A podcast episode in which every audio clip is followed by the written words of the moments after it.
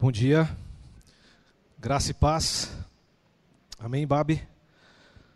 Muito bem, nessa manhã de frio, se bem agasalhado, espero que o Espírito fale com você, já esteja falando com você, por meio das canções, por meio daquilo que você conseguiu entregar com seu coração, e que o próprio Espírito ele venha aquecer a sua vida nessa manhã.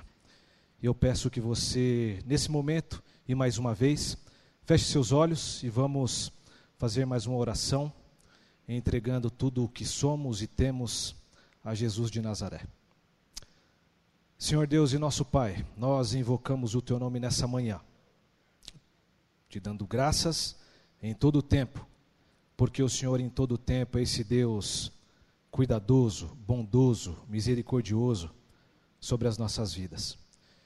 E é por causa de Jesus que nós oramos e conversamos com o Senhor nessa manhã, pedindo que o Senhor fale aos nossos corações também. Que possamos ter uma conversa, e essa conversa, Jesus, ela possa ser transformadora. Mais uma vez te pedimos que o doce e santo Espírito venha nos visitar de uma maneira profunda e que a forma que eu entrei com os meus irmãos aqui para celebrar a nossa fé no Senhor ela possa ser fortalecida exatamente nele, nesse poder, nessa unção que vem dele, nos capacitando sempre e por meio dele para existir no mundo como filhos e filhas do Senhor. Mais uma vez nós te agradecemos por todas as bênçãos que o Senhor tem nos derramado do teu trono de graça e glória. Seja todas as provisões possíveis, as visíveis e invisíveis, o Senhor é esse Deus Emanuel que cuida de todos nós nos mínimos detalhes. E por isso nós queremos reconhecer isso nessa manhã, te dando graças e pedindo também que o Senhor tenha misericórdia das muitas falhas que temos. Que o Senhor nos perdoe e que possamos estar aqui como os teus filhos e comunidade tua, para ouvir somente a tua voz, a tua doce e preciosa voz.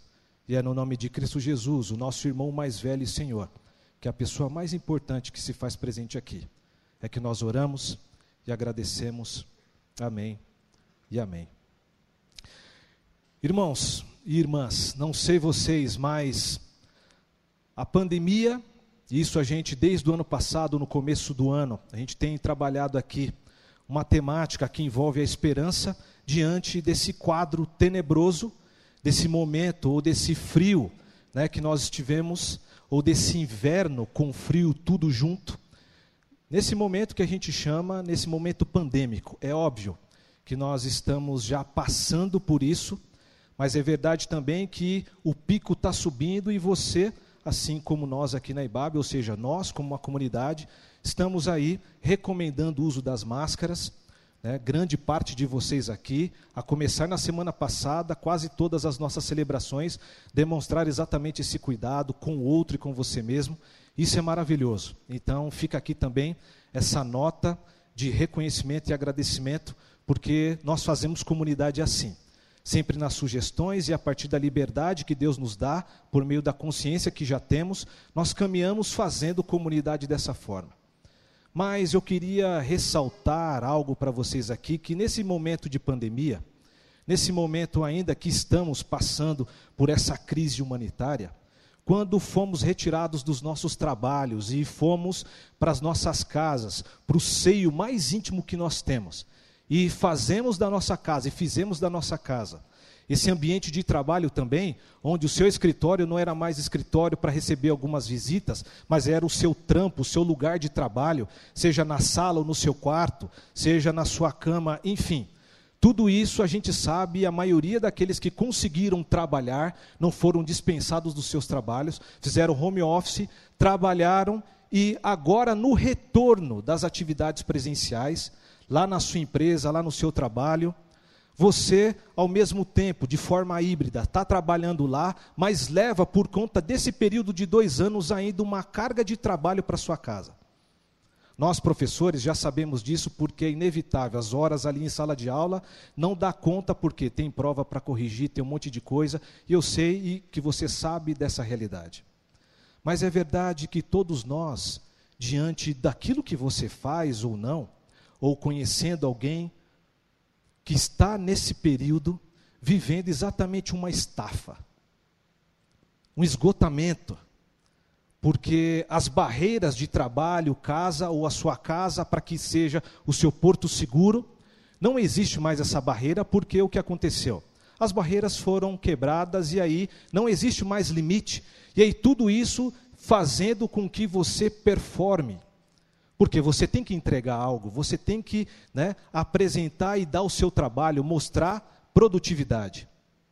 E um filósofo sul-coreano, Byung-Chul Han, diz o seguinte: que nós estamos exatamente nesse momento, e olha que ele está falando de um momento antes da pandemia, que nós vivemos uma sociedade que está cansada, ou sociedade do cansaço. Uma sociedade que é exigida a todo momento uma performance, uma produtividade.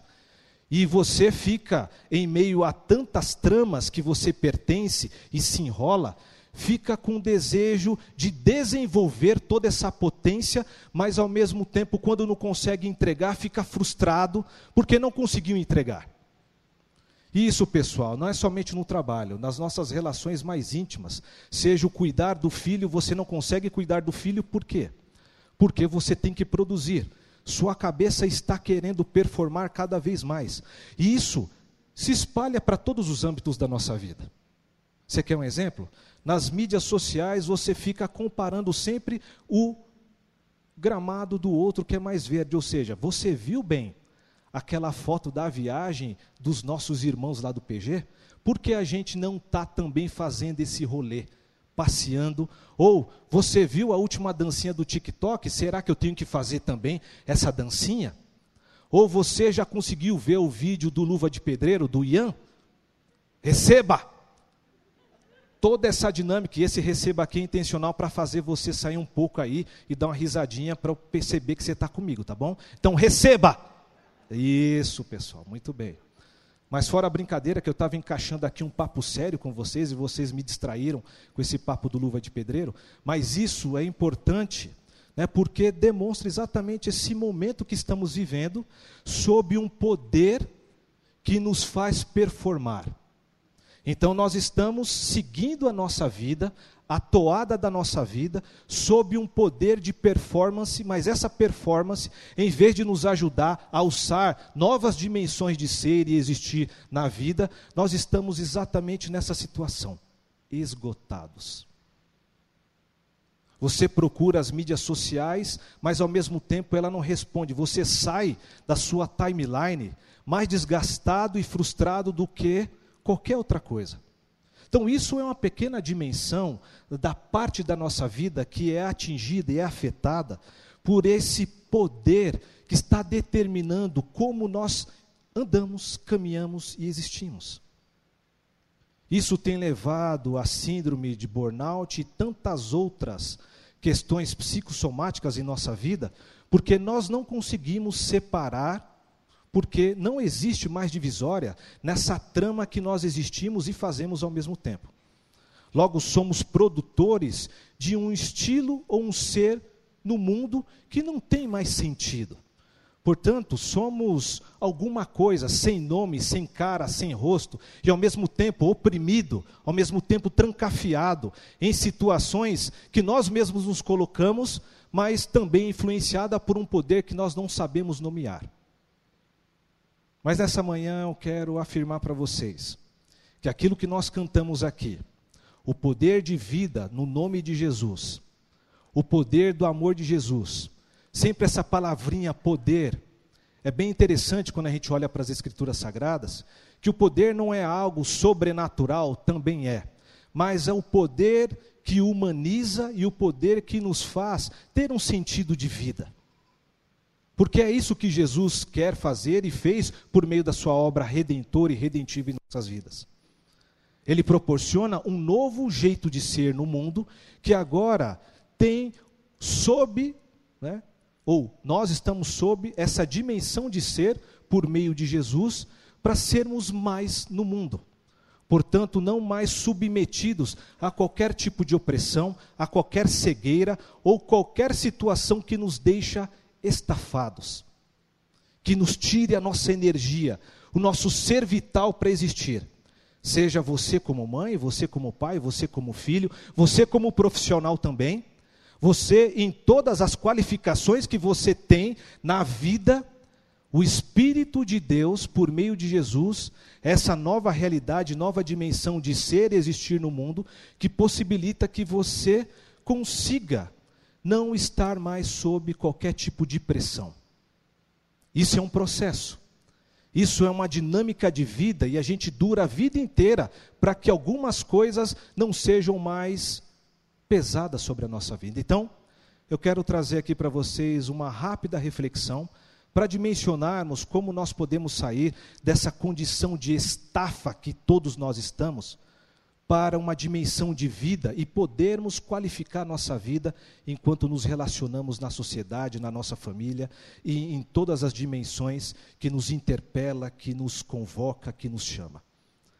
Então, peço que você, por gentileza, abra sua Bíblia no livro de Lucas,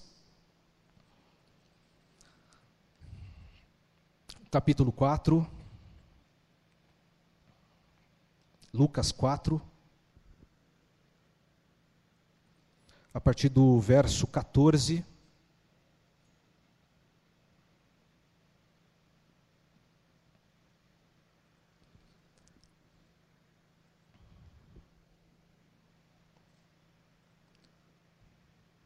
E o texto sagrado diz o seguinte, Lucas 4, a partir do verso 14. Me acompanhe, por gentileza. Jesus voltou para a Galiléia no poder do Espírito, e por toda aquela região se espalhou a sua fama. Ensinava nas sinagogas e todos o elogiavam. Ele foi a Nazaré, onde havia sido criado, e no dia de sábado entrou na sinagoga, como era seu costume. E levantou-se para ler. Foi-lhe entregue o livro do profeta Isaías, abriu e encontrou o lugar onde está escrito: O Espírito do Senhor está sobre mim porque ele me ungiu para pregar as boas novas aos pobres, ele me enviou para proclamar liberdade aos presos e recuperar da vista aos cegos, para libertar os oprimidos e proclamar o ano da graça do Senhor. Verso 20. Então ele fechou o livro, devolveu ao assistente e assentou-se. Na sinagoga, todos tinham os olhos fitos nele. E ele começou a dizer: Hoje se cumpriu a escritura que vocês acabaram de ouvir. Pulando para o verso 28, todos os que estavam na sinagoga ficaram furiosos quando ouviram isso. Levantaram-se, expulsaram-no da cidade e levaram até o topo da colina sobre o qual fora construída a cidade, a fim de atirá-lo pelo precipício abaixo. Mas Jesus passou por entre eles e retirou-se. Palavra de Deus, palavra de salvação. Esse texto, queridos, ele faz parte, então, obviamente, você que é uma pessoa que conhece as Escrituras como eu, sabe muito bem que é a comunidade de Lucas, é o próprio Lucas que está escrevendo esse texto. A comunidade de Lucas, ao refletir né, a vida de Jesus na sua própria existência, ou seja, na sua comunidade. Imagine a Ibabe, logo pós os primeiros anos do evento famosíssimo na existência da humanidade, que foi o advento de Jesus, vindo encarnando e o Cristo revelando o Pai para nós, e ao mesmo tempo nos deixando esse legado para existir no poder dele, sendo seus discípulos. Essa comunidade, quando se deparou com inúmeras questões do seu caminhar, do seu ser, elas começaram a refletir e alguns questionamentos começaram a ser feitos porque, na prática da vida como ela é, a coisa não estava caminhando conforme eles imaginavam, Logo, o texto bíblico, o texto sagrado vem e nos aparece e surge para nós depois de tantos anos com essa compilação que você tem os quatro evangelhos, as cartas paulinas e Antigo Testamento, Novo Testamento, tudo isso é uma reflexão de uma comunidade, de um povo que reflete a luz da sua fé para tentar entender os dilemas da vida à luz sempre do poder do seu Deus. Então a comunidade lucana ela refletindo na sua caminhada, no seu dia a dia, na vida como ela é, nessa sociedade que era ela e fazia parte dela e que desenvolvia, eles começaram a refletir do porquê da sua vida estar caminhando daquela maneira, ou do porquê de algumas questões não vão tão bem como deveria ser. Mas Lucas, é importante aqui destacar, que o texto de Lucas, na verdade, tem uma compilação de dois textos, ou seja, Lucas Atos, Atos dos Apóstolos, é um único texto e é dividido em duas edições. A primeira edição é essa aqui que nós vimos. Parte do texto que nós lemos faz parte então desse quadro maior que compõe o livro de Lucas. Mas Lucas também escreveu a sua segunda parte para o mesmo autor que foi Teófilo. Mas uma coisa interessante aqui é que eu sempre, em sala de aula, gosto de explicar que o livro de Atos e, e, e, Lucas é um espelhamento. Espelhamento é mais ou menos o seguinte: você pega Lucas e ao mesmo tempo Atos, tirando João ali do meio, você, ao unir os dois textos, toda a relação que é colocada para Jesus é a mesma relação colocada para nós, a igreja, os discípulos de Jesus.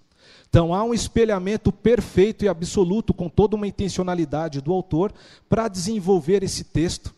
Mas algo que eu quero destacar aqui para vocês, como eu disse, na problemática que eu trouxe, da situação que nós vivemos, do esgarçamento de falta de força que nós estamos necessitados, ou foi roubado por N questões da nossa existência nesse mundo ainda pandêmico, o texto mostra para a gente ou na verdade esse quadro geral de espelhamento, que Jesus andava sempre no poder do Espírito.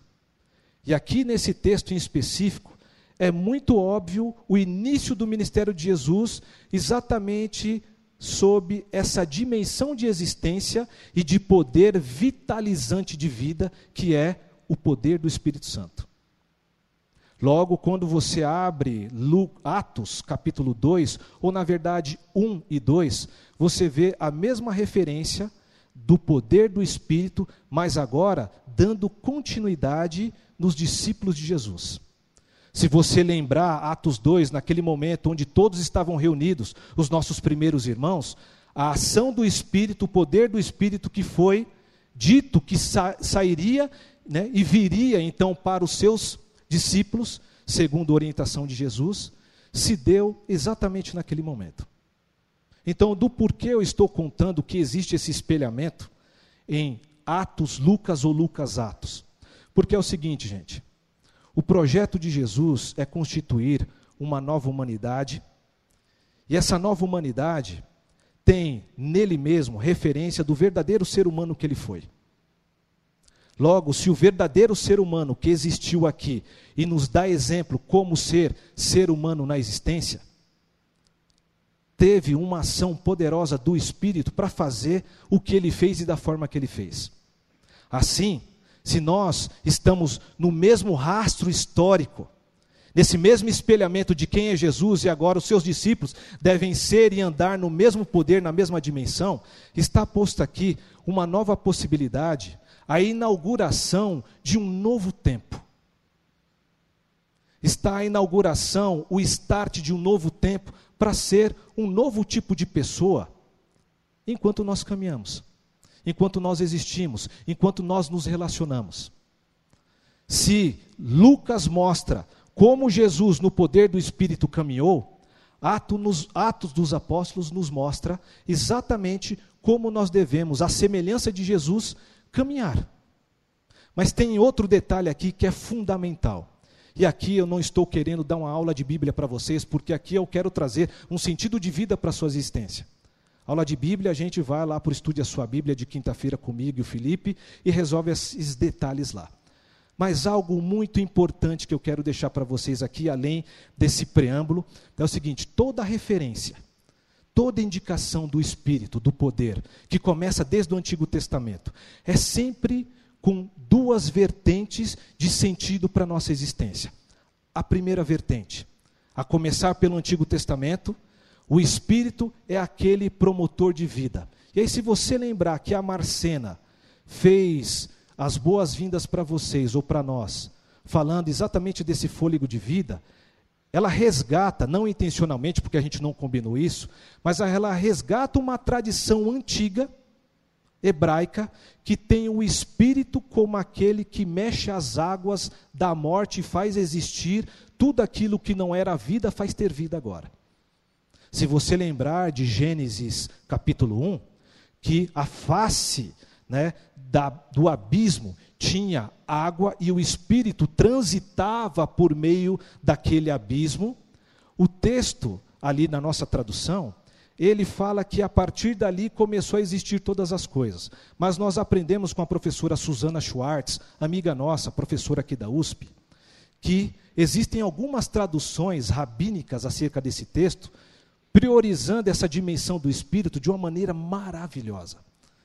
Diz que a referência de água parada no Antigo Testamento é referência sempre de morte, sempre de algo que não tem vitalidade. E algumas traduções rabínicas afirmam que o espírito que pairava sobre o abismo, na verdade, sobre aquelas águas, ele mexe aquelas águas para, numa dimensão criativa, que é essa qualidade do ser divino, transforme aquilo que estava morto em vida e traz da morte para a vida tudo que existe. Então, o Espírito, toda vez que você escutar a referência do Espírito no Antigo Testamento ou no Novo Testamento, tem essa dimensão de trazer vitalidade para aqueles que estão carentes de força, carentes de uma dimensão de ser, de existir com a potência que nós devemos ter. Logo, isso não é uma teologia pentecostal, porque nesse sentido todos nós somos pentecostais, amém? E é muito interessante verificar que a IBAB, desses últimos anos para cá, e isso é mensurável quando a gente está na classe de novos membros, a nossa comunidade ela está se pentecostalizando. Por causa, das, por causa das inúmeras tradições pentecostais e neopentecostais que se achegam aqui e fazem comunidade conosco. Isso demonstra exatamente essa dimensão que nós devemos começar a ter da influência do Espírito na nossa vida. Isso não é somente afirmação, tá, pessoal? Que o poder do Espírito vai sobre a sua vida e você, né, pode todas as coisas a partir desse poder. Não é somente isso. Além da afirmação, é uma apreensão e um jeito de ser na vida que agora é guiada pelo Espírito. Uma segunda qualificação do Espírito se a primeira era essa dimensão de vitalidade, de dar vida para aquilo que está morto, a segunda qualificação do Espírito é algo maravilhoso. A segunda qualificação do Espírito, quando você apreende essa dimensão pelas Escrituras e pela experiência espiritual que você tem e desenvolve no meio da comunidade, é que você se torna uma nova criatura porque a referência bíblica também, ou da tradição bíblica, diz que nós nascemos da carne e agora nós nascemos do quê? Do Espírito. Então, toda referência a partir do Novo Testamento que alude ou indica a ação do Espírito, sempre tem essa conotação de fazer você ser, enquanto caminha, um novo homem, uma nova mulher. Porque você tem a referência agora, a partir de Jesus, o verdadeiro homem, vivificado, agora nós podemos também ter e qualificar a nossa vida e ser uma nova pessoa, um novo tipo de gente, pela unção e pela ministração do Espírito. Mas tá bom, como eu vou resolver então a minha estafa com essa dimensão do Espírito? Como eu vou resolver a minha vida, os meus dilemas, naquelas fraturas que eu tenho, naquelas faltas que também deixa um buraco na minha existência, na minha vida espiritual. Como eu resolvo isso? E aí está aqui exatamente a tentativa, pessoal, que eu quero fazer com vocês aqui, de refletir da influência que o Espírito pode fazer e já tem feito em nosso meio, para que naquilo que você está saturado, naquilo que você está em falta, naquilo que te oprime, naquilo que te deixa cego, naquilo que te deixa influenciado e determinado e que não possibilita que você seja diferente do que você está e é, essa tentativa olhando para o texto sagrado, porque um outro elemento, e aqui nós estamos cheios de elementos maravilhosos aqui. Um outro elemento sensacional, fundamental, importantíssimo, imprescindível. Além de tudo isso que eu disse, é que a partir do advento de Jesus, nós temos essa possibilidade de sermos mais no mundo. E o que isso significa? Significa que tudo aquilo que te deixa como menos na vida, seja o que for, você, em nome de Jesus e pelo poder do Espírito, não pode mais se submeter a isso. Eu dei um exemplo aqui do que é comum e geral de uma sociedade, mas eu quero trazer para o mais íntimo da sua vida, para o mais íntimo e secreto do nosso ser enquanto nós peregrinamos. Sabe aquela dimensão que só você e o Espírito sabe? Que você também tem até problema, até com seu terapeuta, de colocar para fora? É nessa dimensão que eu quero trazer você. É nessa dimensão que eu quero provocar uma reflexão e que minimamente você saia aqui reflexivo, para enquanto você caminhar na sua vida, na sua família, no seu trabalho, você consiga aprender isso aos poucos e alguma ação do Espírito vai acontecer aí em nome de Jesus. Então, gostaria de afirmar, sem sombra de dúvidas para vocês, nessa manhã, que, à luz desse texto que nós acabamos de ler, assim como Jesus caminhou sob o poder do Espírito, nós também, à sua semelhança, caminhamos nessa dimensão agora do Espírito, que nos dá esperança para inaugurar um novo tempo um novo tempo que vai qualificar a nossa vida. Mas é um processo. Não é que a partir da afirmação dessa pregação você vai sair daqui já certo de como a sua, a sua vida vai começar a melhorar. Não. Aqui não somos tão pragmáticos assim. Mas do mínimo que nos cabe, gostaria de deixar para vocês o seguinte: a primeira afirmação de quatro afirmações que eu trago do poder do Espírito que qualifica e dimensiona para a gente uma nova possibilidade de ser e inaugura um novo jeito de ser para todos nós. Essa primeira dimensão do poder do Espírito que inaugura um novo tempo para um novo jeito é exatamente que nós estamos livres. Que nós devemos aprender que Jesus nos libertou que nós devemos experimentar no mais profundo de quem nós somos essa liberdade, porque até então, como o texto diz aqui, o Espírito vem trazer uma boa nova, e essa boa nova, essa inauguração de um novo tempo, para ser um novo sujeito, um novo tipo de gente na vida, sem excluir, obviamente, a importância do pobre aqui, que tem a sua primazia aos olhos de Deus. Mas a boa notícia para essa nossa construção de uma espiritualidade saudável, nesse novo tempo que qualifica a nossa vida, é por meio da dimensão que nos liberta de todo tipo de cadeias. Sejam as cadeias que você tem aí de estimação, mas uma das cadeias mais importantes que Jesus nos libertou é a cadeia do pecado. Alguém pode falar assim: poxa vida, o pastor vai trazer uma régua moral aqui para começar a acusar a gente e pedir que todos revelem seus pecados. Não se trata disso. Eu não estou querendo coagir ninguém, porque cada um sabe dos esqueletos que tem no armário. Eu não quero trazer e constranger você nesse sentido. Mas é verdade que enquanto a gente dimensiona essa cadeia que nos aprisiona e nos impossibilita de ser, eu estou aqui com uma referência de pecado, no sentido existencial, que nos separa de Deus, de nós mesmos e do outro. Logo, as nossas relações com Deus, com nós mesmos e com os outros, sempre fica aquém daquilo que deveria ser ou daquilo que eu fui destinado a ser. E aí eu trago aqui uma referência de espiritualidade, que é Thomas Merton, que diz o seguinte: que nós viemos à existência com uma máscara com um falso eu. Porque nós não conseguimos ser, pela nossa própria força, aquilo que fomos destinados a ser. Portanto, com as nossas máscaras, nós tapeamos e mostramos para Deus, para nós mesmos e para o outro um falso eu. E esse falso eu é alimentado exatamente pelas, pelos nossos pecados, e aqui eu saio da dimensão do pecado como existência, para o pecado como prática, como tara, como tudo aquilo que você lança a mão para tampar um buraco existencial que você tem e que todos nós temos. Logo, todos os pecados, na verdade, alimentam o nosso falso eu. Logo, portanto, todavia, quando eu me relaciono comigo mesmo, com Deus e com o próximo, porque tudo isso é indissociável. Não dá para nos relacionarmos com Deus sem estarmos bem e ao mesmo tempo com o próximo, porque o próximo, nessa relação, é a dinâmica de existência espiritual no mundo agora.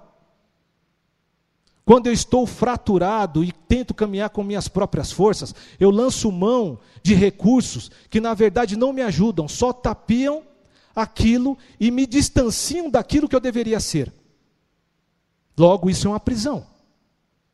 E só você sabe aquilo que você lança a mão que faz com que a máscara fique mais densa na sua cara. Só você sabe. E eu não preciso aqui pedir que você revele quais as máscaras que você usa. Mas Jesus vem nos dizer que pelo poder que esteve agindo sobre a vida dele, também é agora sobre a sua vida, para que o seu verdadeiro eu, agora em Jesus, reacenda, nasça e exista novamente. E qual é o nosso verdadeiro eu? Nosso verdadeiro eu, aquele eu mais profundo, é o mesmo que aconteceu com Jesus ao sair ali do batismo e teve a revelação do Pai dizendo, e por forma corpórea do Espírito, que ele é um filho amado de Deus, logo, o nosso eu mais profundo, e você não tenha dúvidas disso, essa certeza que Deus te ama. Portanto, tire as máscaras que te impedem de ouvir você mesmo e na relação com Deus que você é um filho amado. Logo, o que Deus pede para nós nessa manhã é que, ao tirarmos as nossas máscaras, nós devemos ser quem nós deveríamos ser. Ou seja, Robinson, Felipe, João, Douglas, nada diferente disso, porque é sendo Robson, Rogério Seta, André Saldiba, Eduardo Fetterman, é que nós somos o nosso verdadeiro eu. Então, essa é uma dimensão do Espírito que nos faz iniciar um processo de sermos quem nós deveríamos ser. E o que deveríamos ser? Filhos e filhas amadas de Deus. E é só você resgatar uma mensagem do pastor Ed, que brilhantemente já explicou isso para a gente. A nossa identidade mais profunda é exatamente essa. Porém, o texto aqui de Lucas entra também numa outra dimensão e nos diz que não somos somente esses que estão cativos, mas ao mesmo tempo somos, em outra dimensão de, de existência, somos cegos. E ele vem trazer vistas aos cegos. E o que isso significa? Significa o seguinte: o que é ser cego num sentido existencial, ontológico, ou de quem nós somos? É exatamente a impossibilidade de conseguirmos enxergar nós mesmos e a vida como ela é. Por isso que nós usamos máscaras, por isso que nós lançamos mãos de recursos, sejam eles quais forem, para dar um barato na nossa vida, para dar uma anestesiada na nossa dor. E aqui, trazendo a alusão do cego, Deus, por meio do seu Espírito, ele nos faz enxergar exatamente quem Deus é. Deus é quem? Esse Pai de amor. Logo, toda a opressão, todo o sentimento de marginalização, agora volta para o princípio de ser e existir, que é: eu sou um filho amado, então agora eu me enxergo dessa forma, como um filho amado, e enxergo as minhas relações exatamente pela dinâmica desse amor. Mas olha que interessante, na sociedade, e aí aqui, se você lembrar de José Saramago, com uma das suas obras clássicas que fala sobre a cegueira, lá a cegueira é branca, e aqui a referência é as sombras, é a escuridão. O que a gente pode entender dessa relação dessas duas sombras, trazendo uma possibilidade de tentativa de aplicação sobre o enxergar novamente. Em José Saramago, na sua obra que foi filmada aqui em São Paulo, diz o seguinte: que todos nós existimos não como cegos, ou a cegueira não vem sobre as nossas vidas. Nós impulsionamos a cegueira quando não queremos ver a realidade como ela é. De repente, você, na sua casa, não está conseguindo enxergar o seu filho pedindo atenção, a sua esposa pedindo carinho. Você se coloca como esse cego, você produz essa cegueira, e também na sua dimensão como pessoa que você é, mulher, homem, você é fraturado e deixa-se fraturar porque não enxerga as suas reais necessidades que dignificam a sua vida. Quando você deixa a sua vida para terceiros, para que dominem a sua vida, você não se enxerga, você é coisificado e não consegue se enxergar exatamente como coisa, que na verdade deveria ser enxergado como um ser humano de dignidade. E aí, uma das falas que são maravilhosas do final dessa obra de Saramago diz o seguinte: a médica falando com o, o médico, né, a esposa falando com o marido, diz o seguinte: Ó oh Deus, e aí nós entendemos aqui como uma oração. Ó oh Deus, como eu tenho falta dos olhos. Ver, ver, ver minimamente uma sombra no espelho para identificar que aquela sombra sou eu. Dessa necessidade profunda de conseguir se enxergar do jeito que você é, para que algo mude na sua vida e você saia da situação de coisa para ser humano. Então, olha só essa tentativa de elencar o poder do Espírito, do Espírito para nos humanizar novamente.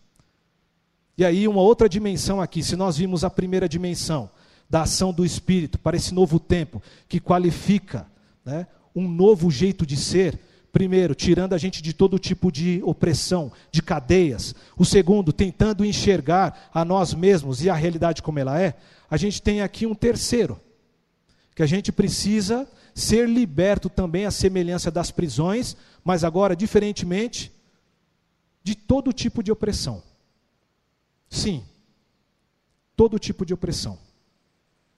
Eu dei um exemplo aqui, tudo aquilo que deixa você como uma coisa e não como um sujeito de dignidades, isso é um tipo de opressão. Mas eu quero aqui trazer outro exemplo contemporâneo de opressão que começou na pandemia e que ainda é arrastado, ainda no hoje, e tem fraturado muitas vidas, muitas pessoas, é essa dimensão psicológica dessa, é, como eu posso dizer para vocês, dessa ruptura que acontece na sutilidade das nossas relações, que faz com que eu e você deixamos de ser quem nós somos, por quê? Porque existe as violências sutis que fazem com que eu me coisifique. E uma das violências que começaram no seio das nossas casas no home office é a violência então doméstica, sobretudo com as irmãs. E aqui eu trago um exemplo porque isso acontece muito das narrativas nos nossos gabinetes pastorais, é que aquele abusador sempre quando abusa, nesse, movimento de opressão, ele desqualifica a vítima, dizendo que a vítima está louca, que é coisa do pensamento dela, que é coisa dela. Sempre o abusador, com artimanhas para esgotar a sua força vital, deixa você, no caso, as mulheres aqui, como loucas.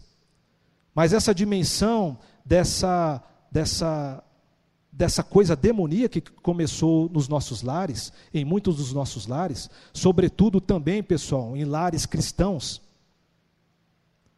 faz com que essas mulheres ou essas pessoas, crianças, adolescentes, percam a felicidade, o sentido de existir como seres humanos, como filhos, maridos, esposas, porque tem uma dimensão dessa violência que quando o abusador, porque o abusador sempre é uma pessoa próxima. Esse abusador, ao colocar que nós estamos imaginando uma coisa que não é, nós automaticamente questionamos: será que de fato ele tem razão? Acho que ele tem razão, sabe por quê? Porque ele está sofrendo muita pressão no trabalho e por conta disso ele agiu desse jeito comigo. Então eu vou relevar dessa vez.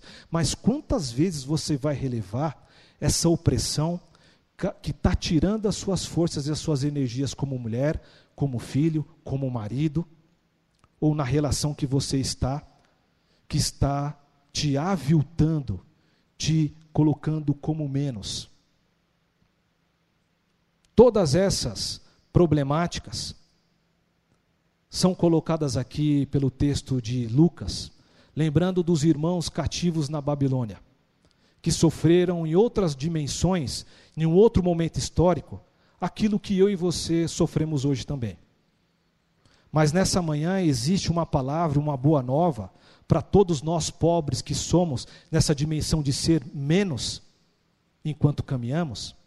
Uma palavra maravilhosa que Jesus traz que existe o sábado dos sábados para o cansado.